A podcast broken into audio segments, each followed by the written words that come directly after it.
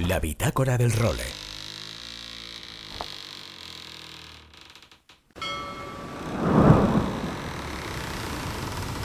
Bienvenidos a bordo del role. Una placentera travesía por los mares del podcast. Zarpamos ya en busca de las mejores historias del mar.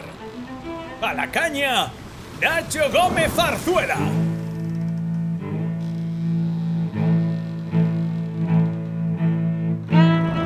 Muy buenas a todos y bienvenidos a la edición número 115 de La Bitácora del Role. En una semana en la que, estamos entre las elecciones, el Vinicius y yo qué sé, la, la que salió esta semana con el mundo en general, con lo que la vela parece pasar un poco como de puntillas, pero no es así, porque tenemos mil cosas que contaros, mil frentes abiertos y además hoy una bitácora muy especial, porque la vamos a abrir con Luis Faguas y con su sección del windsurf. Habitualmente ponemos el broche de oro a esta bitácora con Luis. Pues bien, esta semana hemos conseguido una entrevista que Luis llevaba persiguiendo mucho tiempo y que es con una de las grandes estrellas de nuestro windsurf, con Marc Paré, que va a estar acompañado por Willy Losa, otro de los cracks que además conoce muy bien a Marc, con lo que hoy el inicio y gran parte de esta bitácora va a estar dedicada al windsurf y al gran Marc Paré. Sí, además esta semana estoy de los nervios, o sea, he dejado de fumar. 48 años tengo ahora y llevaba desde los 14 fumando como un carretero y llevo ahora 10 días sin hacerlo, con lo que si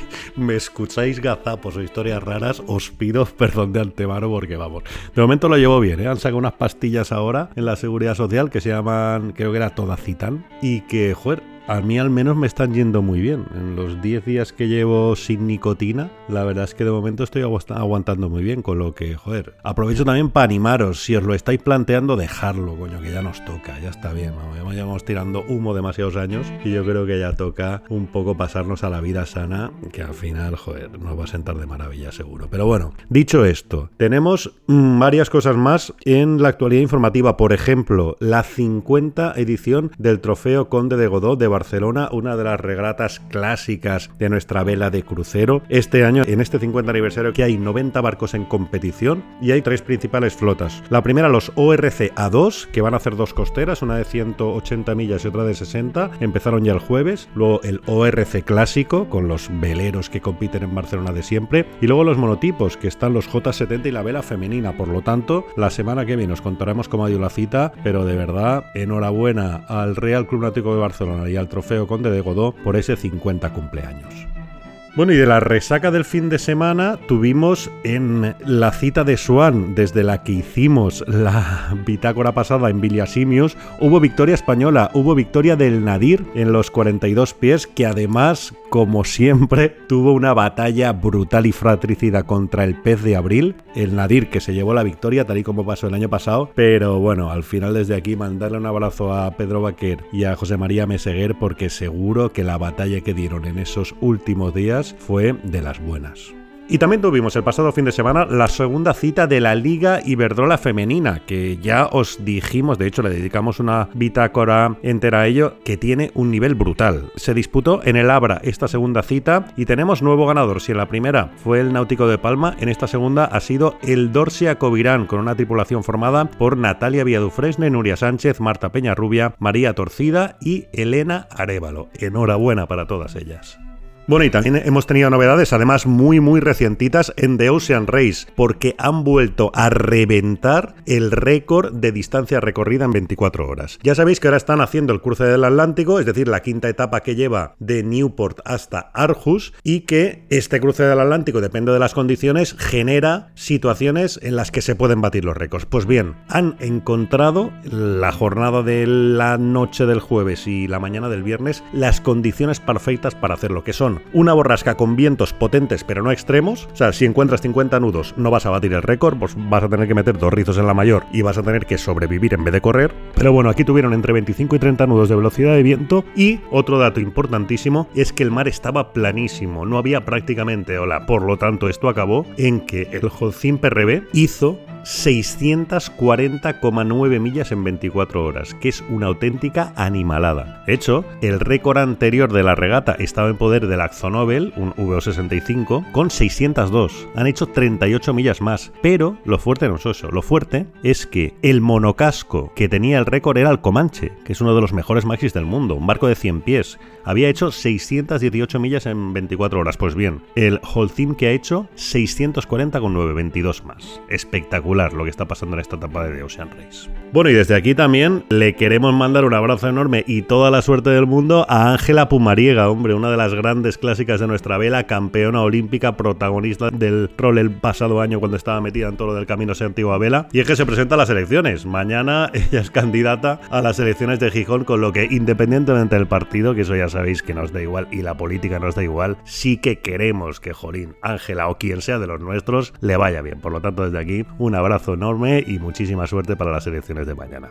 Y antes de arrancar, os recuerdo que podéis inscribiros a nuestra newsletter para recibir todos los sábados por correo electrónico las novedades de este role. Además, me dice mucha gente que la gente se acuerda del role cuando le llega el mail, lo enchufa y lo escucha directamente. Con lo que, jolín, me alegro de que vaya bien. Para recibirlo, ya sabéis, os metéis en el role.com, en la sección de contacto, y ahí nos dejáis vuestro mail o me mandáis un mail a nachogomez.elrole.com. Y ya sabéis que también tenemos desde la semana pasada la vía del WhatsApp para que os comuniquéis con nosotros. Número es el 613-070727 y ahí nos podéis mandar dudas, sugerencias, mensajes, lo que os dé la gana y os pondremos encantados. Os recuerdo el número 613-070727. Y con todos estos contenidos arrancamos ya la edición número 115 de la Bitácora del Role. La Bitácora del Role.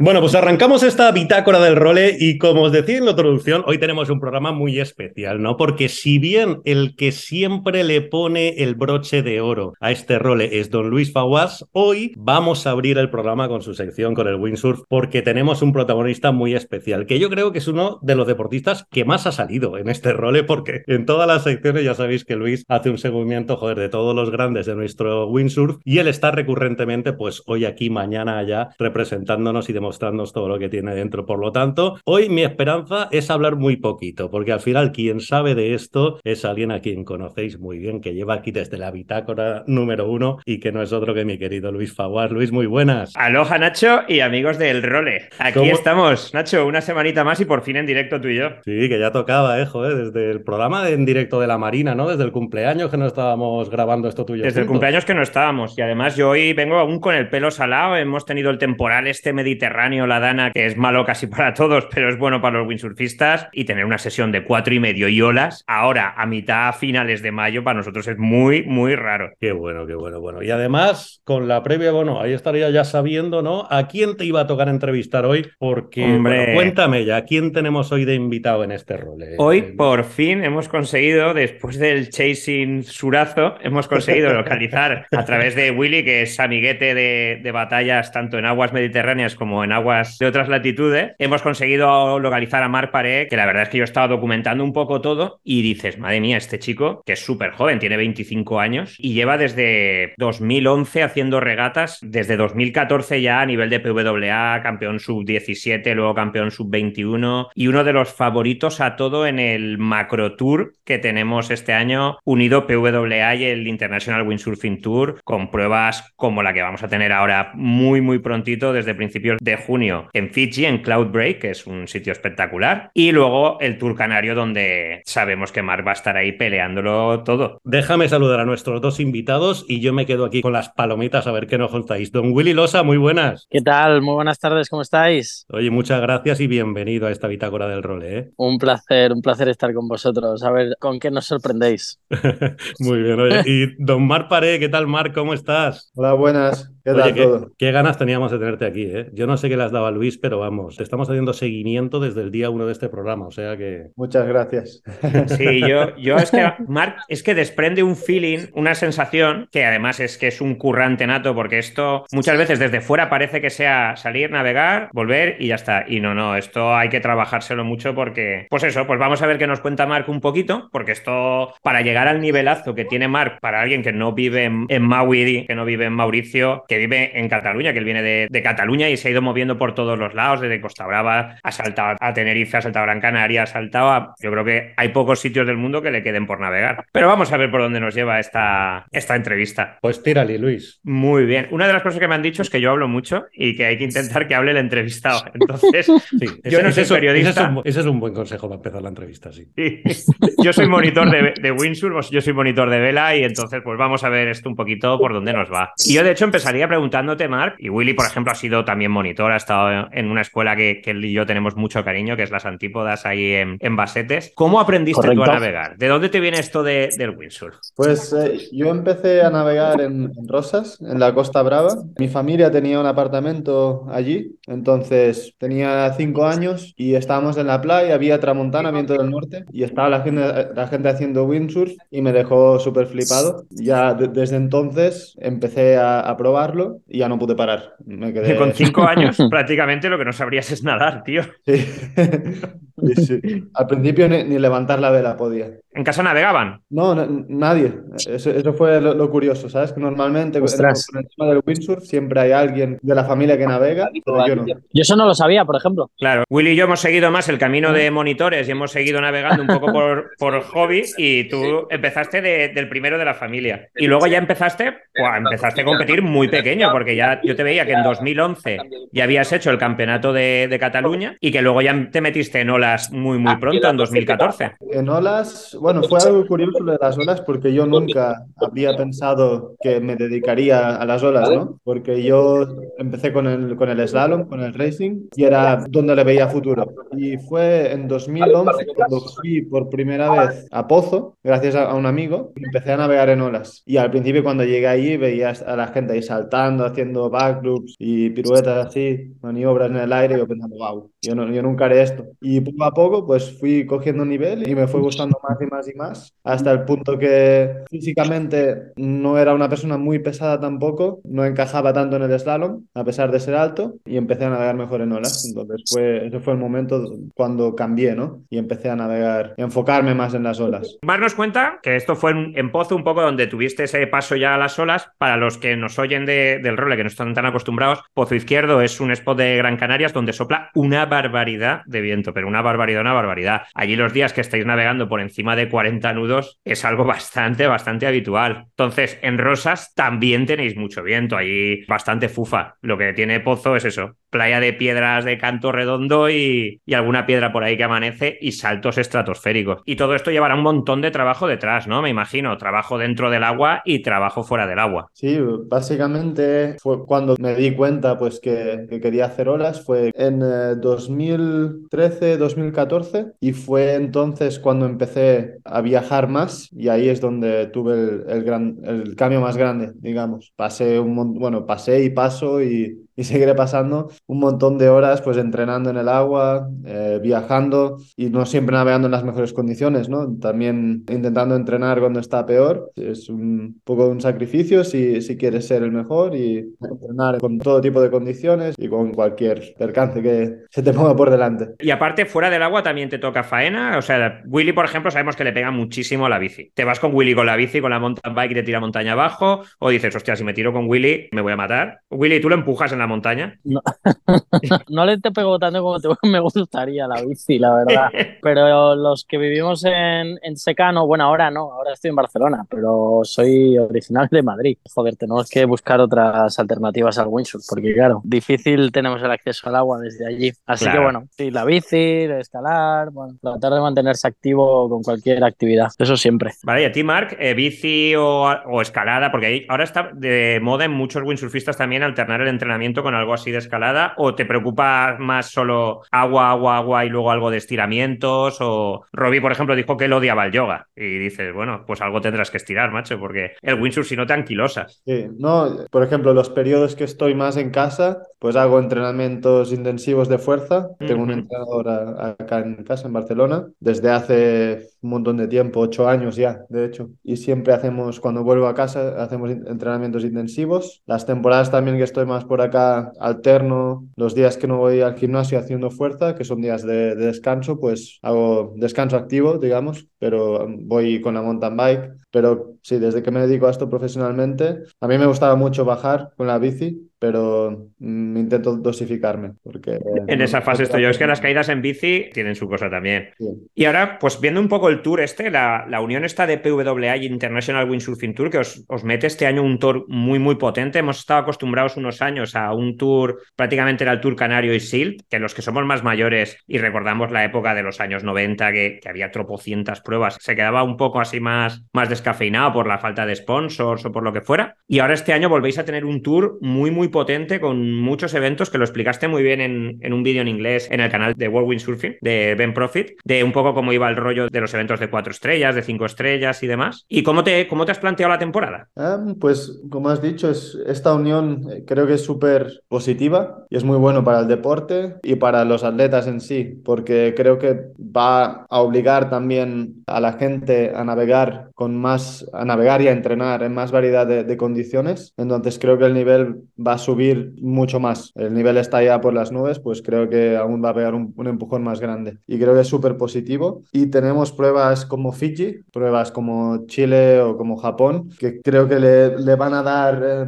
este empuje también y, y, va a ayudar a darle un nuevo look al tour y, y, creo que va a ser positivo también de cara a medios externos y, y espero que la imagen del pues crezca otra vez y que la gente se dé cuenta de, del gran deporte que es. Y por mi parte, por ejemplo, tenía planeado más que nada centrarme con las pruebas de cinco estrellas. Tenemos un sistema de puntuación de, de estrellas, entonces hay pruebas de cinco estrellas que puntúan 100%, de cuatro estrellas que puntúan un 40% y de tres estrellas que puntúan pues un 25, creo, un 20. Va. ¿Cuáles son las de cinco estrellas? Perdona, Marc, ¿cuáles son las guapas? Pues las guapas son Japón, Fiji, Gran Canaria, Tenerife, Silt y Maui. Y creo que no me dejo ninguna. Uh, y creo no. que no te dejas ninguna porque Perú es de cuatro y luego ya hemos tenido algunas que eran de dos estrellas. Hubo una en Marruecos que tuvieron muy buenas condiciones, pero que era una prueba. Para que os hagáis una idea, los que no seguís el tour, esto sería como los torneos del tenis, como el, los de ATP 500, ATP 1000 y luego los Grand Slam del, del, tenis, ¿no? Más o menos, Marc. Sí,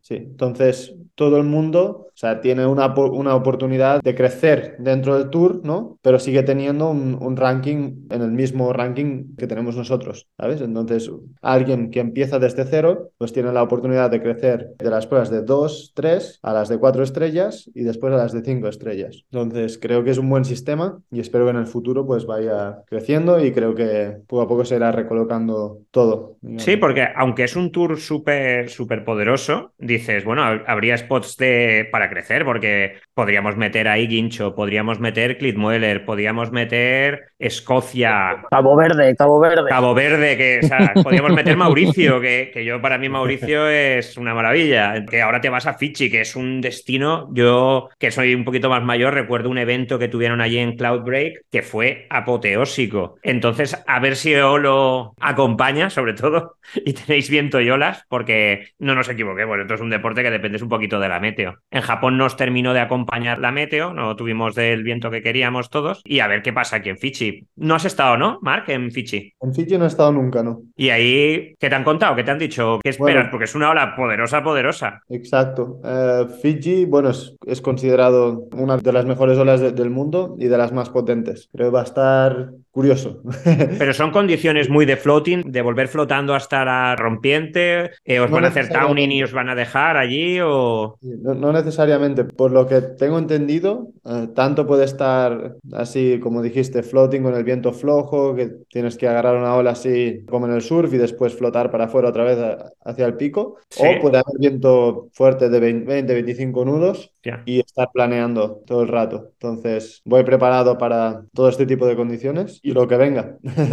pues, pues ese va a ser un evento que la verdad es que nos van a tener todos pegados a ver si se puede hacer un streaming ahí y, y se puede ver algo porque además estás en un sitio que supongo que lo harán en la zona donde hizo lo de Namotu este y que va a ser complicado de hacer un streaming bueno en directo, pero la verdad es que nos va a caer a todos la baba viéndose ahí. Y luego de ahí pasamos a Pozo Y en Pozos sí que os veremos bien ahí esos saltos estratosféricos, que la verdad es que ahí, si yo tengo que apostar eh, el dinero por alguien, yo pues te tendría a ti, a Víctor, y luego tenemos al Team España, a Marino, a Liam, a Josep a Alessio, que están todos fuertes, fuertes. Es que le vais a dar guerra a, pues a Tomás, a Ricardo, a Marcilio. Joder, es que, es que te pones a decir nombres y, y hay mucha estrella ahí. Sí, como comentaba, está el nivel súper alto ahora mismo y bueno, es, es, bueno, es bueno para, para, el deporte, bueno para el tour y con ganas y, y que siga así y a ver si, si, podemos hacer crecer aún más el tour y el deporte. Claro, todo. porque ahí desde doble rotación, o sea, doble forward o tabletop forwards, push loop forward, yo es que hay maniobras de estas que dices, hostia, es que esto es imposible.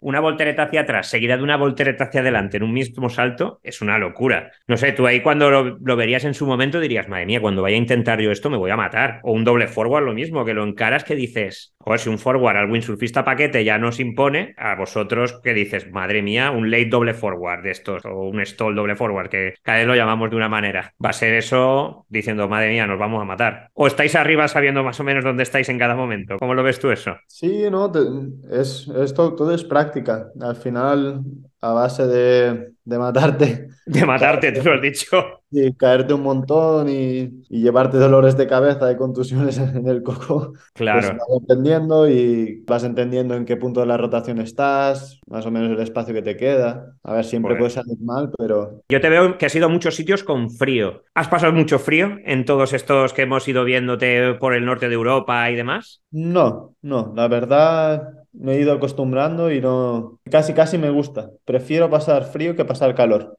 Vale, ¿neopreno de, de 5-4 o, o, más? Depende. Eh, por ejemplo, en Islandia o sea el de 6-5. Joder, vale, vale. Y luego cambiando a, a, sitios como pueda ser Mauricio, que es un spot de, para mí espectacular. Habéis hecho ahora el photoshooting de tu Otone Fanatic. ¿Y qué tal allí? En Managua, Guanay. ¿Arrecife? ¿Has besado el arrecife o, o has sí, sobrevivido? Voy, vamos, voy raspado hasta, hasta detrás de la oreja.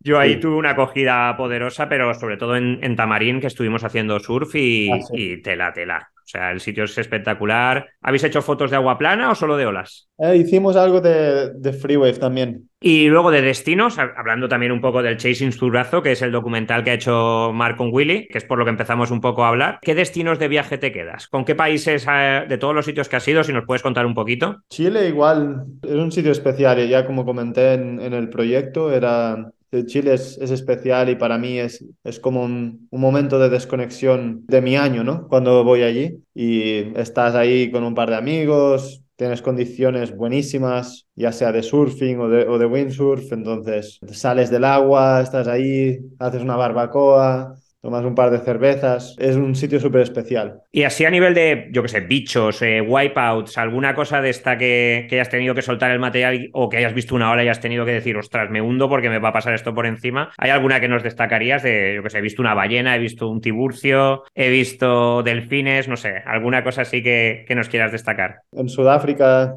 he visto un par de, de tiburones, vi una aleta muy, muy grande, no, no quiero saber lo que era. sí. y caídas. Esto no lo en casa, ¿no? Sí. y caídas, creo un push forward que tuve que caí mal, que salí escupiendo sangre y qué más. Joder. Bueno, ahora en Mauricio me caí encima del cámara. Pero ahí sería más daño el cámara que tú. Sí, lo dejé un poco noqueado durante un par de segundos. Fue un... Bye. Nos asustamos todo, todos un poco. Es que es complicado eso. El cámara, la profesión del cámara, aquí que hemos hablado con alguno, así es, es entretenida. Y de proyecto así, yo qué sé, navegar en Jaws, navegar en Nazaret, ¿te apetece? Dices, hola tan grande para bajar en recto tampoco me aporta mucho. ¿Qué te parece ese tipo de tamañero ahí a tope? Mm, ahora mismo no es mi foco. Yo estoy más enfocado pues en performance, digamos, en navegar olas bien y, y hacer pues trucos progresivos y, y, to y toda la movida. Uh, esto es el tipo de windsurf que estoy enfocado ahora. Uh -huh. En un futuro, sí, lógicamente me gustaría pues meterme en Jaws, pero eh, si lo hago, voy a prepararme bien para ser capaz de navegar la ola bien y si tengo una situación de peligro donde se trata de vida o muerte, pues que esté tranquilo y sé que nada va, va a pasar. Entonces... Claro, contar que aquello es como que te tiran una piscina olímpica encima. O sea, hay una ola de triple mástil o de doble mástil, es muchísima agua detrás tuyo. Pero la de Nazaret es, la hora que conocemos los que no somos enfermos del windsurf, vamos, la única que claro. conocemos. La, la de Nazaret encima es más complicada porque esa no rompe con la regularidad que tiene la de Jaws. Entonces sí. es una ola que te la juegas mucho. Pues eso es lo que pensamos los que estamos viéndola desde fuera. Y no. nada, esto como se nos va acabando el tiempo, así alguna preguntilla ¿Qué tal? Con Víctor, que es compañero tuyo, que hacéis clinics juntos, que aprovecho que Chema, que es el chico que, antes hemos hablado micro cerrado de, él, que estaba en un clinic, me ha dicho, dale saludos a Mar, dale saludos a Mar. Yo aprovecho y te, pues cuéntanos un poquito estos clinics que vas a hacer en verano con Víctor y así si la gente alguno que nos esté oyendo se quiere unir, pues un poquito que puede hacer también. Sí, pues lo de los clinics surgió justo durante el COVID y la verdad me encanta porque poder pasar la información y, y, los truquitos de, de, todo lo que he ido aprendiendo durante estos años, me encanta, ¿sabes? Cuando la gente los aplica y, es, y está súper contenta porque les sale o mejora algo. Y, es súper satisfactorio también a nivel personal. Y me gusta hacer clinics por esto, ¿sabes? Y incluso hice algún coaching privado después de terminar el clinic del año pasado. Y creo que igual este año, si tengo tiempo, también haré alguno. alguno y sí, me, me encanta. Más que nada por eso, por, por la satisfacción a, a, nivel personal cuando alguien está contento. Una duda que tengo yo para Willy. Oye, ¿el, el documental del que hablabais antes, ¿ese lo podemos ver en algún sitio? O... Pues sí, sí, sin duda. O sea, el documental que grabamos en Chile en diciembre del año pasado, que además fue una idea de Mark, ahí Mark si queréis que os cuente un poquito más, está en el canal de YouTube de, de Mark, Mark ah, Entonces ahí son tres capítulos que merece la pena ver porque creo que refleja bastante bien la realidad del windsurf de, de Chile y lo que y las palabras que Mark estaba diciendo sobre, sobre ese país que es maravilloso. O sea, viajar a Chile es un encuentro no solo con el windsurf, con la naturaleza, con colegas, es el espíritu que se vive en Chile. Y creo que lo hemos sabido reflejar bastante bien ahí. Pero ya nos contaréis. Pues ya tengo material para, para esta noche, hombre. Al final, en vez de Netflix, esta noche, seis sin surazo, hombre. Y os animo a los oyentes a que lo hagáis también. Pues nada, ahora ya que Nacho os ha dicho que tenéis que ver el Chasing Zurazo, el, los tres episodios, que además se pueden ver seguidos, casi, porque son tres capítulos muy chulos, además que siguen una cierta historia. Los que los vimos con el estreno íbamos viéndolo semana tras semana y estuvo muy guay. Y los que no, pues eso, ya que tenemos aquí a Willy, que tenemos a Mark, pues que nos cuente un poco qué hace para desconectar de todo el tema de windsurf de competición o si no llega a desconectar nunca y es como yo que trabajo en una escuela de vela y cuando no navego pienso en navegar otra vez. A ver, Marc, ¿tú qué haces cuando no tienes que navegar o en el periodo entre competiciones? ¿Intentas navegar o intentas hacer cualquier cosa que no tenga nada que ver con el mar? Uh, yo siempre intento navegar tanto como puedo. Intento, eso, eso es lo que quería oír yo. Sí, me pongo nervioso si, si estoy mucho tiempo fuera de o separado de, de, del mar. Entonces, siempre intento estar ahí en contacto. Lo que sí que a veces sí que es verdad que puedes sobrepasarte un poco. Entonces, me gusta desconectar, pero nada, un par o tres de días y después ya necesito otra vez acción. Muy bien, muy bien. Ahí. Es que a veces sí que tenemos algún regatista, sobre todo de IQFOIL o de disciplinas así, que dice, no, no, yo cuando no tengo un pico de entrenamiento, yo no me acerco al agua. Esto es como si fuera un trabajo. Entonces, los que somos windsurfistas de fin de semana decimos, no, tío, yo quiero navegar, yo quiero navegar. Estáis todos muy locos, Luis, esto no puede ser, pero bueno. Esto no puede ser. Pues imagínate Willy que vive en Madrid. Pues nada, vamos a ponerle ya el punto y final a entre esta entrevista. Jolín, yo estaría aquí una hora más, ¿sabes? Siguiendo y siguiendo, siguiendo, pero bueno, también tenemos que respetar a Mark y a Willy, que tienen mil cosas que hacer, con lo que solo me queda agradeceros que habéis estado con nosotros. Don Malpare, muchísimas gracias por haber estado este ratito en el role. Muchas gracias, chicos. Y Un Willy Losa, lo mismo, muchísimas gracias por haber estado aquí y hasta la próxima, porque seguro que habrá una próxima. Seguro que sí, sin duda. Sí, sí. Muchísimas gracias a vosotros. Hombre, cuando Mar sea campeón del mundo, lo haremos volver ahora enseguida. es, un, es, un, buen compromiso. Es un buen compromiso, ¿eh, Mar? Cuando sí, seas campeón del mundo, tendremos que, que quedar. Segurísimo. Y Luis, hombre, muchísimas gracias a ti como siempre por traernos todo lo que es este maravilloso deporte de Wilson. Muchas gracias, Nacho. Seguimos.